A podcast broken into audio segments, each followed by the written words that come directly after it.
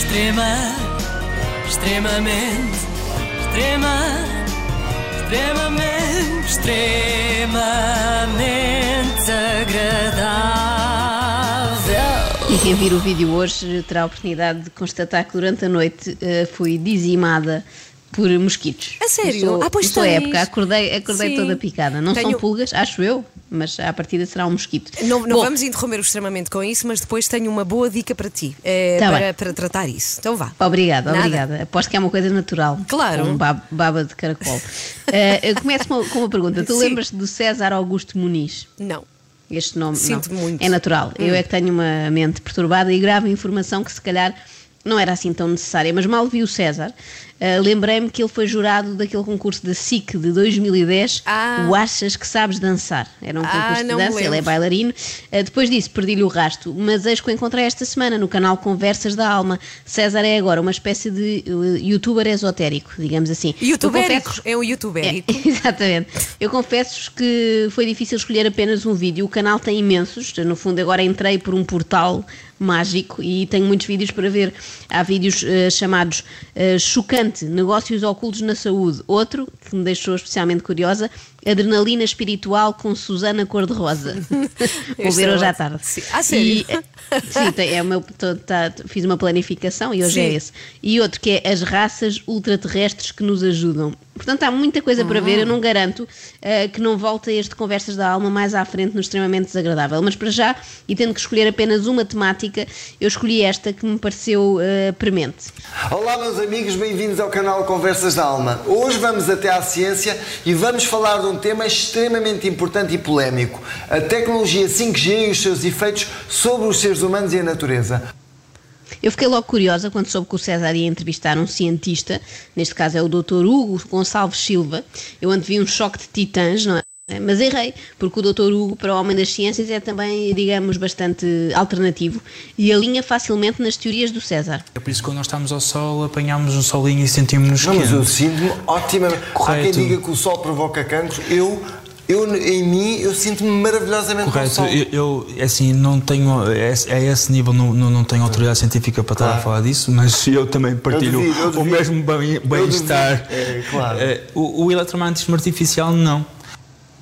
Mas quantas coisas há no mundo que nos fazem sentir maravilhosamente bem e, no entanto, provocam cancro? Quase todas, eu diria. Álcool, café, chocolate, presunto, tabaco, queijo da serra. É só escolher, não é? O sol também. Eu, por acaso, sou o contrário do César. Sinto-me mal ao sol, mas sinto-me bem perto de um router. São gostos. Há quem passe férias no Algarve, eu, eu passo aqui neste escritório pertinho do meu router. O Wi-Fi é parte deste problema. É terrível, é terrível. Eu, eu próprio cá em casa tenho um aparelhinho que esse, o, então, o amigo Paulo Val, cientista, também me aconselhou para eu diminuir a frequência e o, e a- e o router, o meu router, da- neste caso da, da operadora que eu uso, co- ah, desliguei o Wi-Fi. Porque eu, cada vez que aquilo estava ligado, eu sentava-me ali ao computador, eu sentia-me a aquecer. Era Ah, impressionante. sim. Eu- eu aquecia. Eu era como se estivesse dentro de um, ao pé de um aquecedor. Isso é muito prático, atenção, no inverno é um eletrodoméstico 2 em 1, um, não é? Não é preciso instalar aquecimento central que o router resolve tudo. Mas vamos lá à, à vaca fria, o famoso 5G. Na Suíça em Bruxelas baniram o 5G, Claro. assim como os magnatas não querem 5G nas suas mansões, nem perto das suas mansões. Portanto, eles não querem e a nós obrigam-nos. As grandes empresas obrigam-nos a levar com o 5G. Porquê? Porquê? Esta é a pergunta para um milhão de dólares.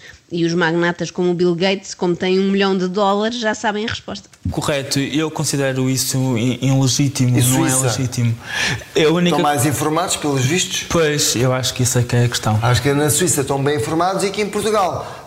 Como tudo chega depois, estamos no cantinho do mundo, então as pessoas não estão informadas e não sabem dos perigos De facto, na Suíça estão muito mais bem informados do que nós, pacóvios portugueses, a respeito do 5G. Aliás, a Suíça é conhecida precisamente Pois. por isso. Pelos chocolates, os relógios, os bancos privados e o vasto conhecimento dos malefícios do 5G. Não estão informadas, informem-se, por favor. Informem-se.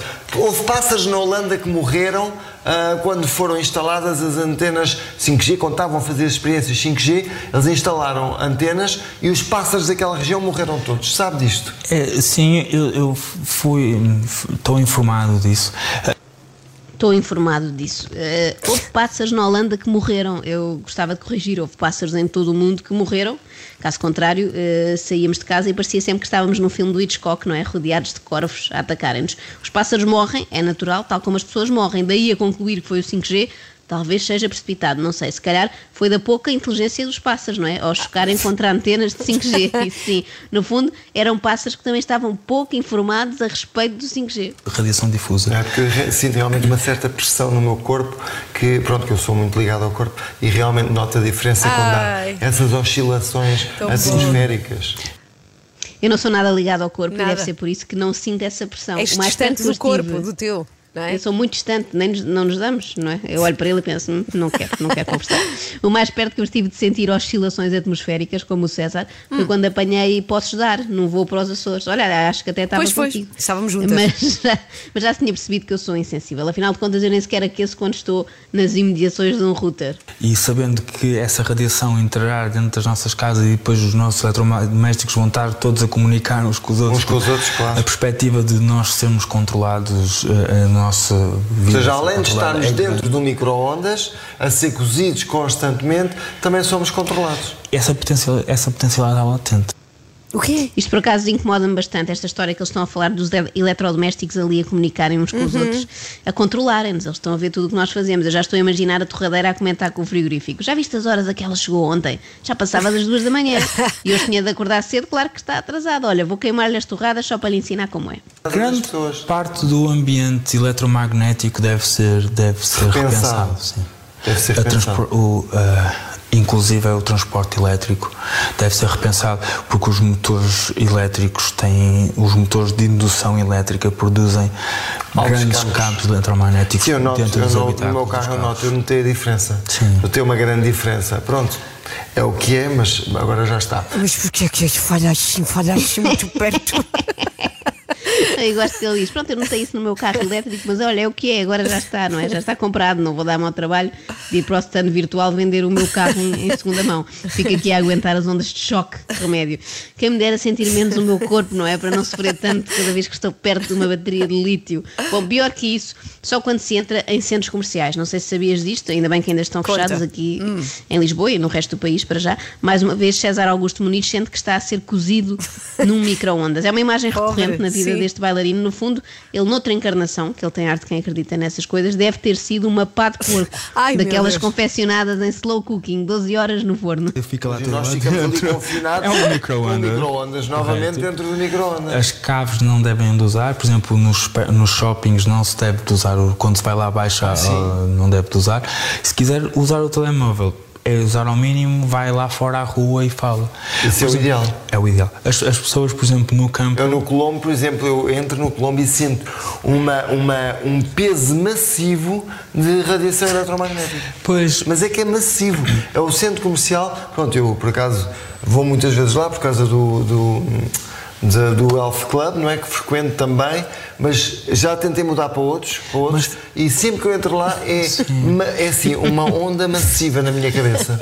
É massivo mesmo. Ele sente um peso massivo quando entra no Colombo para ir ao Health Club.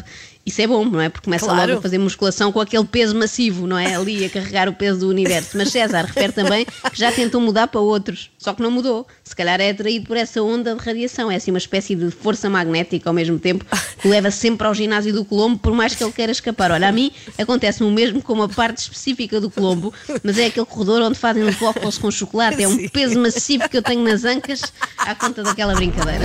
Extrema, extremamente, extrema, extremamente, extremamente agradável.